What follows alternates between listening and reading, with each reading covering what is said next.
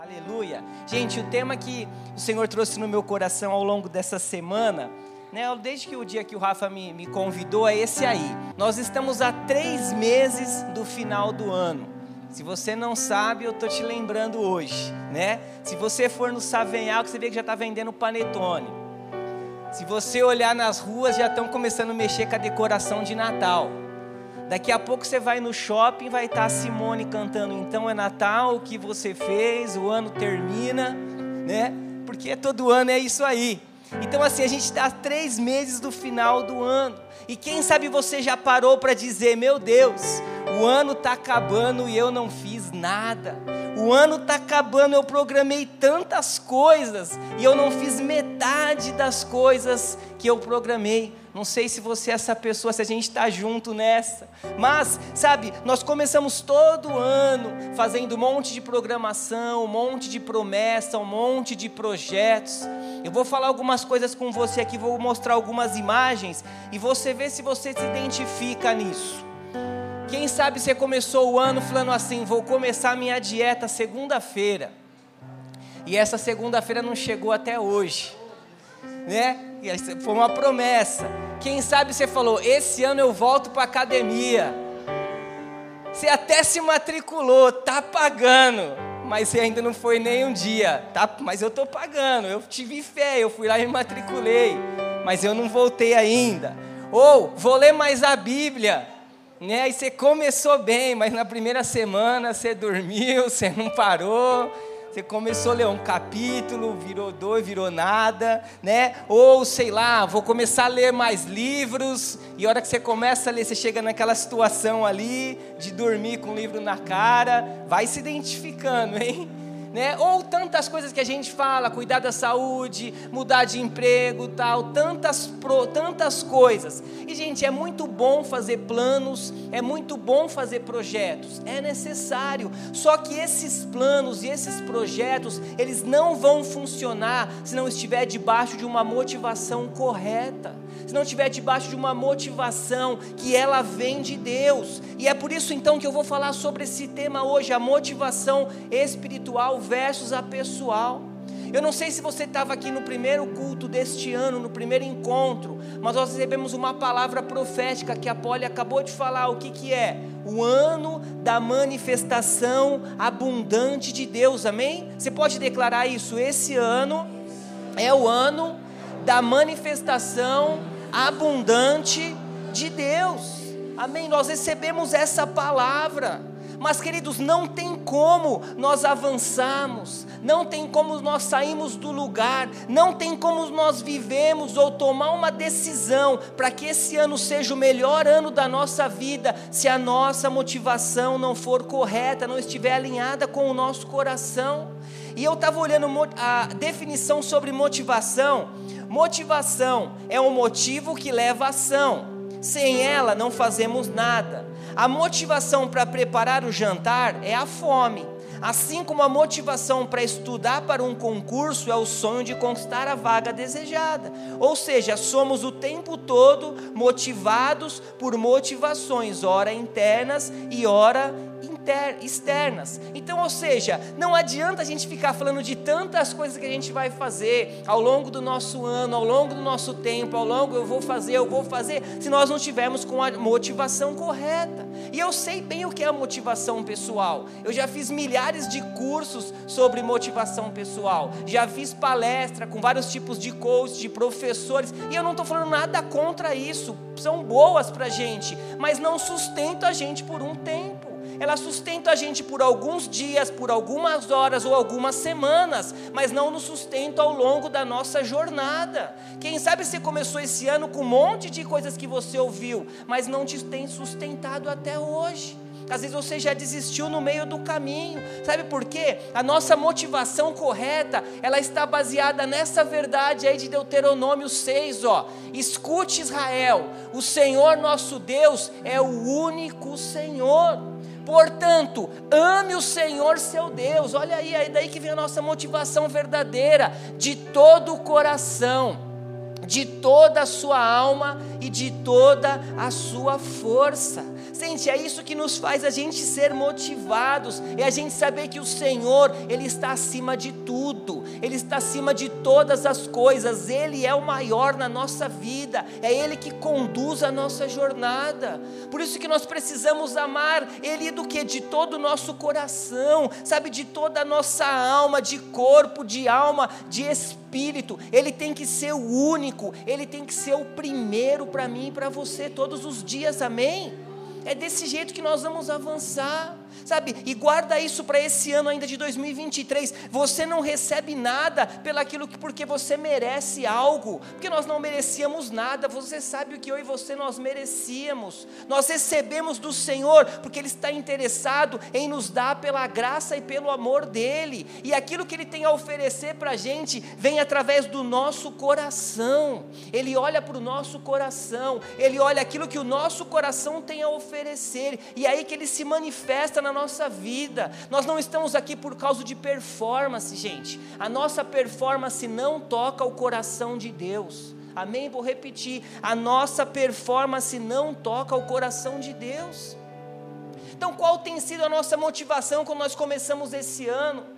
Ah, eu quero ficar rico. Ah, eu quero mudar de emprego. Eu quero casar. Eu quero uma bênção. Ah, eu estou buscando a Deus porque eu estou cheio de problema e eu preciso resolver. Beleza, Deus vai resolver tudo isso para a gente. Ele já resolveu na cruz do Calvário, a gente só tem que tomar posse. Mas aí, será que essa é a nossa verdadeira motivação? Será que eu busco a Deus porque Ele pode me abençoar? Ou eu busco a Deus porque eu amo Ele de verdade? Será que eu quero ser uma pessoa melhor para que Deus me ame mais? Não, porque Deus já me ama da forma que eu sou. Eu quero ser uma pessoa melhor porque eu quero agradar aquele que deu a vida por mim. Eu quero agradar ao meu Senhor. E se eu amo é porque Ele me amou primeiro, porque um dia Ele deu o filho dele para mim morrer naquela cruz. Então, essa é a nossa principal motivação, gente: é colocar Deus acima de todas as coisas na nossa vida.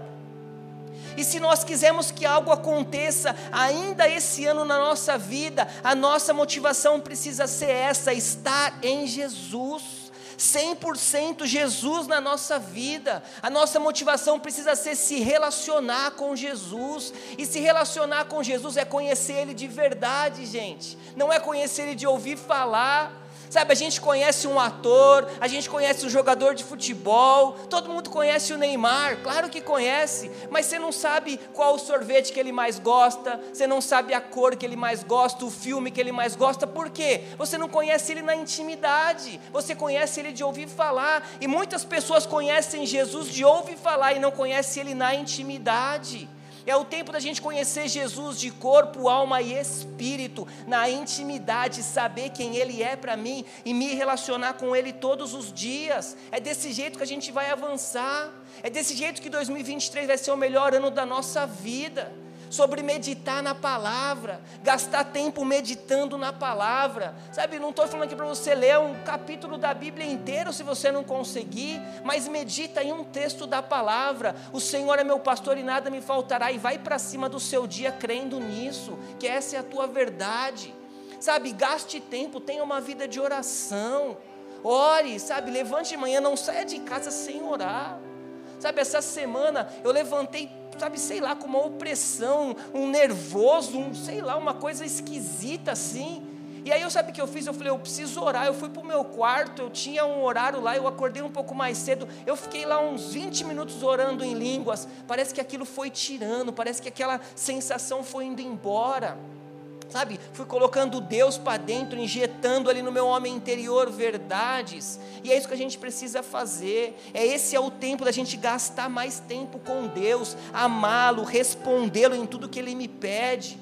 Sabe, gente, é o tempo de nós sermos guiados pelo Espírito Santo de Deus. Não dá para se mover do nosso jeito, não dá para se mover com base nas nossas escolhas, na nossa motivação do dia a dia. Nós temos um Deus que nos guia, que nos dirige, um Espírito Santo que habita em nós, para nos levar adiante da nossa jornada. Para que, que a gente vai ficar gastando tempo pensando como nós vamos resolver e andar por situações? Olha esse texto aqui incrível, Salmo 139, 16.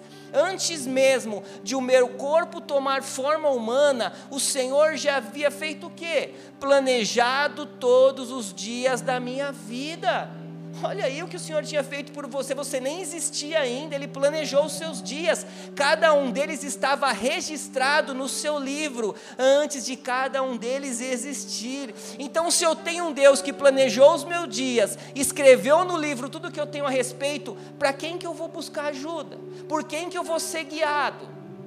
Pelo jornal da manhã? Pelo Globo.com, pelas informações que eu recebo, pelo grupo do WhatsApp, pelo Instagram. Não, eu vou ser guiado pelo Deus Todo-Poderoso, pelo Espírito que habita em mim. E aí eu não saio de casa sem me mover, eu não vou andar para nenhum lado de qualquer jeito, eu vou andar sendo guiado pelo Espírito Santo em Deus. Amém? 2023 vai ser o ano da manifestação abundante na tua vida, vai, se você ser dirigido pelo Espírito Santo em todas as áreas áreas da tua vida. Aleluia! Você está comigo?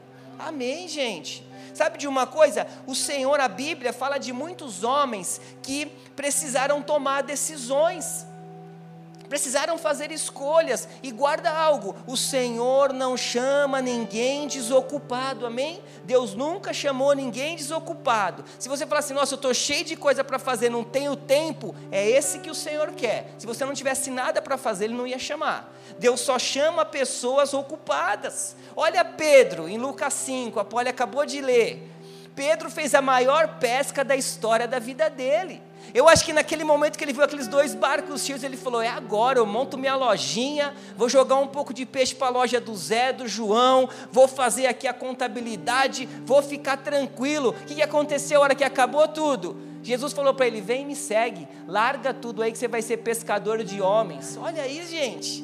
O cara largou tudo, quem sabe quantas coisas que ele já planejava na cabeça dele, quantas escolhas as motivações em cima dos peixes que estavam lá, mas ele olhou para Jesus e falou: beleza, larga tudo aí, eu vou.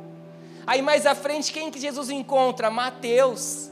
Mateus lá cobrando da galera, fazendo a contabilidade e tá fazendo financeiro e não sei o que. Jesus só olha para ele e fala assim: Ei, Mateus, me segue. E a palavra fala que ele largou tudo ele deixou tudo, falou: deixa aí a galera que está no SPC, se vira aí, eu vou embora. Consulta um, um, um ajudanor financeiro, chama a Aline lá do Jacó, girafa lá, para cuidar de tudo, que eu estou indo embora porque ele deixou tudo, e alguns tomaram as decisões e outros não. Alguns estavam motivados com a motivação correta e outros não. Amém? Você está pegando? E eu quero falar com você essa noite sobre dois homens que a gente vai ver aqui na Bíblia. Um debaixo de uma motivação correta em Deus e outro não. E eu queria ir, o primeiro que eu vou falar com você é um cara chamado Rei Amazias. Você conhece ele? Já encontrou ele em algum lugar? Olha aí o texto que fala sobre ele, ó, segundo Crônicas 25. Era Amazias da idade de 25 anos, quando começou a reinar. Reinou 29 anos em Jerusalém. Sua mãe chamava-se Jeoadã de Jerusalém. Olha aí, ó.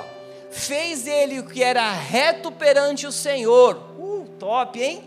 Não, porém, com interesse de coração então a palavra fala que ele fez o que era correto ao Senhor, mas não com interesse de coração. Não vou entrar na história toda desse rei, mas ele fez, tomou algumas atitudes que eram certas diante do Senhor, mas no final ele venceu um exército, pegou despojos, adorou os deuses daqueles, daqueles homens, e o Senhor enviou um profeta e falou: Cara, você está adorando os deuses que eu venci, que você venceu a batalha, e por isso que ele não foi inteiro diante do Senhor.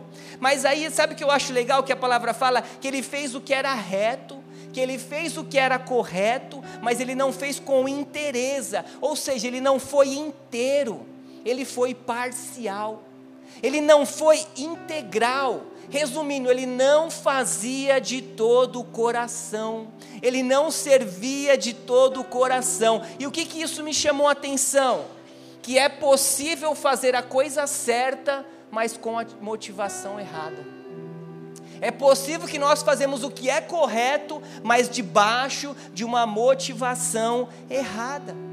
E agora trazendo para os dias de hoje, Né? Será que eu e você não te, precisamos tomar cuidado para nós não se tornarmos uma geração de Amazias? Será que a gente não precisa se cuidar para não ser uma geração dessa? Por quê? Ah, Lu, eu vou na igreja. Beleza, correto. Ah, eu vou, eu tenho uma Bíblia de papel e umas canetinhas. Correto. Ah, eu sirvo no somar. Ah, eu faço escola Atos, ah, eu toco na banda aqui, eu prego, eu dou aula, uhul, glória a Deus, está tudo muito correto. Mas será que nós estamos fazendo tudo isso com interesse de coração? Será que nós estamos sendo completos ou nós estamos fazendo de forma parcial? Sabe, é noite da gente perceber isso. Será que nós estamos debaixo de uma motivação pessoal que acaba logo ou debaixo de uma motivação espiritual? Porque não é sobre só fazer. Ah, eu toco na banda, glória a Deus. Se o pastor Hélio pudesse ou ele quisesse, ele contratava músicos para tocar aqui, baterista, guitarrista, gente para servir na mídia, câmera, ele contrataria uma empresa para fazer isso. Por que, que ele não faz? Porque não tem como contratar um coração. A gente contrata pessoas, mas não contrata coração. Então, se eu estou aqui em cima, eu preciso ter um coração que serve de corpo, alma e espírito de verdade. Um coração que entrega, um coração inteiro. Porque não é só sobre técnicas, mas é sobre ser usado pelo Espírito Santo de Deus. Essa galera, quando está aqui, ela não está preocupada com a técnica. É bom, tem que ensaiar, mas tem que fluir aquilo que vem de dentro deles poder, para que a igreja seja incendiada com a autoridade do Espírito Santo sobre nós, e isso para qualquer área, quando a gente prega, quando a gente serve, quando a gente serve a ceia, quando a gente está na câmera, em qualquer área da nossa vida, nós precisamos ser inteiros do Senhor. Ah, Lu, eu vou dar só 10%, porque é o dízimo, não é? Então 10% do meu tempo é do Senhor, os 90% eu vou administrar. Loucos somos nós que fazemos isso que esses 90 na nossa mão administrando vai dar uma bagunça total. Porque Jesus já falou o verdadeiro princípio, olha lá em Marcos 12, o verdadeiro mandamento. Ame o Senhor seu Deus de todo o teu coração, de toda a tua alma, de toda a tua mente e de todas as tuas forças. Ou seja, o que, que é isso? Eu preciso ser inteiro. Eu preciso ser completo. Eu preciso vir à igreja e ser completo, estar na rua e ser completo aonde eu estiver, ser completamente rendido ao Senhor. Amém. Glória a Deus. Aleluia, nós precisamos ser inteiros no nosso coração e não ser como esse rei que fazia o que era correto, mas fazia pela metade. É tempo de nós avançarmos com o nosso coração completo diante do Senhor. E olha essa frase que eu achei incrível. Deus anseia por corações inteiros, não apenas parte de nós. Quando nos entregamos completamente a Ele, encontramos nossa verdadeira identidade e motivação. Então é desse jeito que nós vamos avançar, é desse jeito, nos entregando completamente a Ele, o nosso Deus Todo-Poderoso. Aleluia! Glória a Deus, amém? Agora vamos falar de um outro cara chamado Neemias. Esse você já conhece. Abre sua Bíblia aí para a gente ler um, um texto juntos. Neemias era um homem que amava Deus e ele buscou a motivação correta em Deus e tomou uma decisão que mudou uma história, amém? Neemias 1, abre aí. Você está feliz ainda? Então, amém. Neemias 1, vamos ler o verso, não vou ler tudo, vou ler alguns versos aqui. Depois você pode ler esse, esse livro na sua casa que é maravilhoso. O livro de Neemias é maravilhoso. Neemias 1, 2, 3, o versículo 1 diz assim: ó, Veio Anani, um dos meus irmãos, com alguns homens de Judá então lhes perguntei a respeito dos judeus que escaparam e que sobreviveram ao exílio e a respeito de Jerusalém. E eles me responderam: os restantes, os que sobrevieram ao exílio e se encontraram lá na província, esses estão em grande miséria e humilhação. As muralhas de Jerusalém continuam em ruínas e os seus portões foram destruídos pelo fogo. Então aqui é um texto, você sabe muito bem, Neemias ele recebeu essa palavra, ele foi chamado para poder, ele, ele, recebeu essa direção, ó, a cidade dos seus pais está que, ah, os muros estão quebrados, as portas estão pegando fogo, está tudo destruída, cara, você precisa fazer alguma coisa, precisamos da tua ajuda. E aí a gente vai ver depois mais na frente que ele se levantou para ajudar, levantou um exército e foi reconstruir essa cidade que estava derrubada. Vai aí no verso no capítulo 4, 23. No 4:23. E aí depois eles já estavam lá, já estava com toda aquela galera ali ajudando na reconstrução da cidade. Olha o que fala o verso 23, ó: Nem eu, nem meus irmãos, nem os meus servos, nem os homens da guarda que me seguiam tirávamos as nossas roupas nem mesmo para dormir. Cada um se deitava com as armas às suas direitas, ou seja, essa galera estava trabalhando com uma arma na arma na mão, a outra trabalhando e ela não parava, motivada motivada por um algo que precisava acontecer. Eles estavam focados naquilo. Os inimigos se levantando, falando contra, Sambalate e Tobias, dando declarações. A raposa vai derrubar, vai cair, não vai adiantar. Mas eles estavam focados naquilo. E aí no, vai agora no capítulo 6,15, para a gente concluir aí essa leitura. 6,15. Diz aí, ó, o verso 15 do capítulo 6 a reconstrução da muralha foi terminada aos 25 dias do mês de Eleu, em 52 dias, amém? Então foi concluído aquilo que ele começou. Em 52 dias, ele reconstruiu aquela cidade. Então deixa eu só te situar rápido, mas Neemias, ele era o copeiro do rei. E o copeiro naquela época era responsável em servir o vinho para o rei, porque ele tinha que experimentar aquele vinho. Porque se tivesse alguma contaminação, alguém querendo matar o rei envenenado, ele ia morrer primeiro e o rei não ia tomar. Então, era um cargo de confiança do rei. Ele vivia num palácio confortável, ar-condicionado nesse calor, emprego garantido, recebia um bom salário, carteira assinada, décimo terceiro, férias, participação do lucro, era tudo que qualquer pessoa queria. Mas em um momento ele que ele decidiu largar tudo por um chamado, largar tudo para restaurar o povo, a sua família, a sua cidade. Ou seja, foi um chamado de Deus que foi mais forte que os seus próprios interesses. Amém? Foi um chamado que veio com a motivação correta, porque a motivação dele era em obedecer à voz de Deus e ser como um intercessor para aquele povo. E aí eu fiquei meditando nesse texto, né? Qual era a experiência de Neemias em reconstrução de muros? O que, que ele sabia sobre isso? Porque ele sabia encher o copo de vinho, às vezes podia conhecer todo tipo de vinho que o rei tomava. Mas o que ele sabia? Mas Deus o capacitou para fazer algo que ele nunca tinha feito. Amém? Você pegou isso? Deus o capacitou para fazer algo que ele nunca tinha feito. Deus vai te capacitar para fazer algo que você nunca tinha feito. Ele vai te dar estratégias para fazer algo que nunca ninguém fez e vai cair na tua mão para você fazer. Amém? Para que você viva o sobrenatural de Deus e ajude pessoas com esse coração generoso que você tem. E aí eu fiquei meditando, porque assim, ele foi engenheiro, ele foi arquiteto, ele foi mestre de obras, ele foi pedreiro, chefe de exército, líder motivacional, ele resolveu assuntos financeiros, políticos. Gente, ele reconstruiu uma cidade. E tudo isso porque sem experiência, mas capacitado pela motivação que veio de Deus. Ou seja, quando nós estamos em Deus, ele nos capacita. Quando a nossa motivação é Deus, ele nos ensina, ele nos dirige, ele nos dá a direção certa para que a gente avance em todas as áreas áreas. Então, o amor ao chamado, o amor às vidas, trouxe a ele uma motivação que ele mudou a história de uma cidade.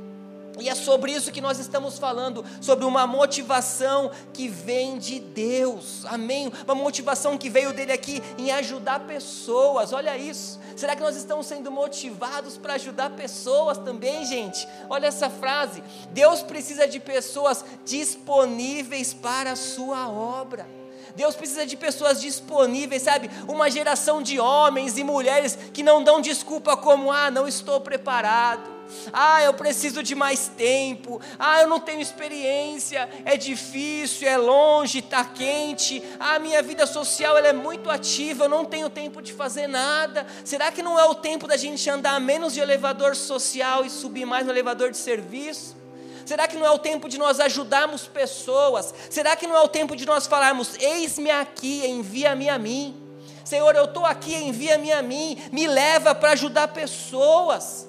Sabe, queridos, porque hoje na vida que nós vivemos é muito fácil ficar desmotivado. É muito fácil desanimar. Se nós não estivermos firmados na rocha que é Jesus, não dá. Poli orou ali sobre isso. Se nós não estivermos firmados na motivação correta que é Deus, não tem como a gente avançar. Porque todos os dias Satanás vai querer te desmotivar para você não avançar, para você perder tempo com coisas erradas, para você ficar no seu cantinho parado, não fazer, não servir, não andar, não ajudar. Essa é a proposta proposta dele para a nossa vida todos os dias. Eu vou te dizer algo, eu e você, nós somos o objeto de propaganda de Deus, amém? Você sabia disso? Você é o objeto de propaganda em Deus, de Deus. As pessoas precisam olhar para mim e para você e ver Deus. As pessoas precisam olhar para a gente e ver a imagem e a semelhança do próprio Deus. Não precisa nem de palavras nossas, mas as nossas atitudes falam por si próprio. As nossas atitudes precisam ser de filhos de Deus. Nós precisamos influenciar pessoas da maneira que a gente vive, da forma que a gente vive, gente. Sabe, é tempo, não é sobre o que nós somos no nosso Instagram, não. É sobre o que nós somos dentro da nossa casa, na nossa faculdade, é isso que nós somos, é isso que nós mostramos quem nós somos. Esse é o tempo. Nós só vamos ser conhecidos como os discípulos de Jesus se o mundo ver Jesus em nós, amor em nós, a gente amar as pessoas. Às vezes tem uma pessoa que está 100% do teu lado e hoje ela não veio. Busque informação, por que, que ela não veio? Não, ó, sabe aquela pessoa, ajuda lá, eu liga para ela, faz tempo que eu não vejo. Precisamos se preocupar mais. Nós precisamos ser diferente, precisamos ser sal, precisamos ser luz em meio às trevas, amém? É desse jeito que nós vamos avançar e colher o melhor de Deus para a gente, para a nossa vida, para esse ano de, de, de superabundância na nossa vida. É poder viver ajudando pessoas, olhando para pessoas, como Neemias fez, que largou tudo para poder reconstruir uma cidade, cuidar de famílias e pessoas. Essa é a base da nossa motivação, amém? Olha esse texto que eu estava lendo de, de 1 Coríntios 2,14, que como é loucura o reino de Deus perto do reino do mundo, a motivação desse mundo. Ó. Quem não tem o Espírito não aceita as coisas que vêm do Espírito de Deus, pois lhes são loucura, e não é capaz de entendê-las, porque elas são discernidas espiritualmente. O que quer dizer isso? Que o reino de Deus, ele é loucura ele é loucura para as pessoas, ele é loucura para aqueles que estão debaixo de uma motivação pessoal, porque o reino de Deus, Jesus nos fala assim: ó, é morrendo que se vive, é o humilhado que é exaltado. Fala para alguém de fora isso. É melhor dar do que receber. Ah, acho que as pessoas aí fora vão imaginar isso. Se te der um tapa, dá outra face. Você tem que dar primeiro o último será o primeiro, o que perde é o que ganha. Gente, aonde que você vai falar isso para alguém no mundo? O que perde é o que ganha, todo mundo só quer ganhar. O líder é o que serve. Somos curados, mesmo com laudo médico contra. Vivemos pelo que não vemos. Chamamos a existência as coisas que não existem. Aleluia! Olha, isso é o reino de Deus. É nisso que nós nos movemos. É nessa verdade. Chamar a existência as coisas que não existem. Parece loucura para o mundo, mas para nós é a mais perfeita verdade. Nós não vivemos pelo que nós vemos, nós vivemos pelo que nós cremos. Por isso que nós chamamos a existência o que nós nós não vemos e nós declaramos: esse ano vai ser o melhor ano da história da nossa vida, amém? Glória a Deus. Você pode aplaudir ao Senhor por isso? Aleluia! Aleluia! Essa é a motivação do reino de Deus e é nessa base que nós estamos firmados em Jesus. Aleluia, gente! Glória a Deus! Abre aí para a gente finalizar o último texto, Josué 1. Josué 1.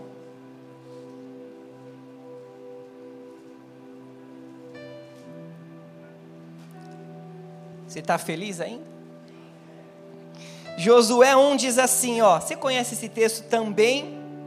Diz aí. Acharam? Depois que Moisés, servo do Senhor, morreu, o Senhor falou a Josué, filho de Num, auxiliar de Moisés, dizendo: Moisés, meu servo, está morto. Prepare-se agora e passe esse Jordão, você e todo este povo, e entre na terra que eu vou dar aos filhos de Israel.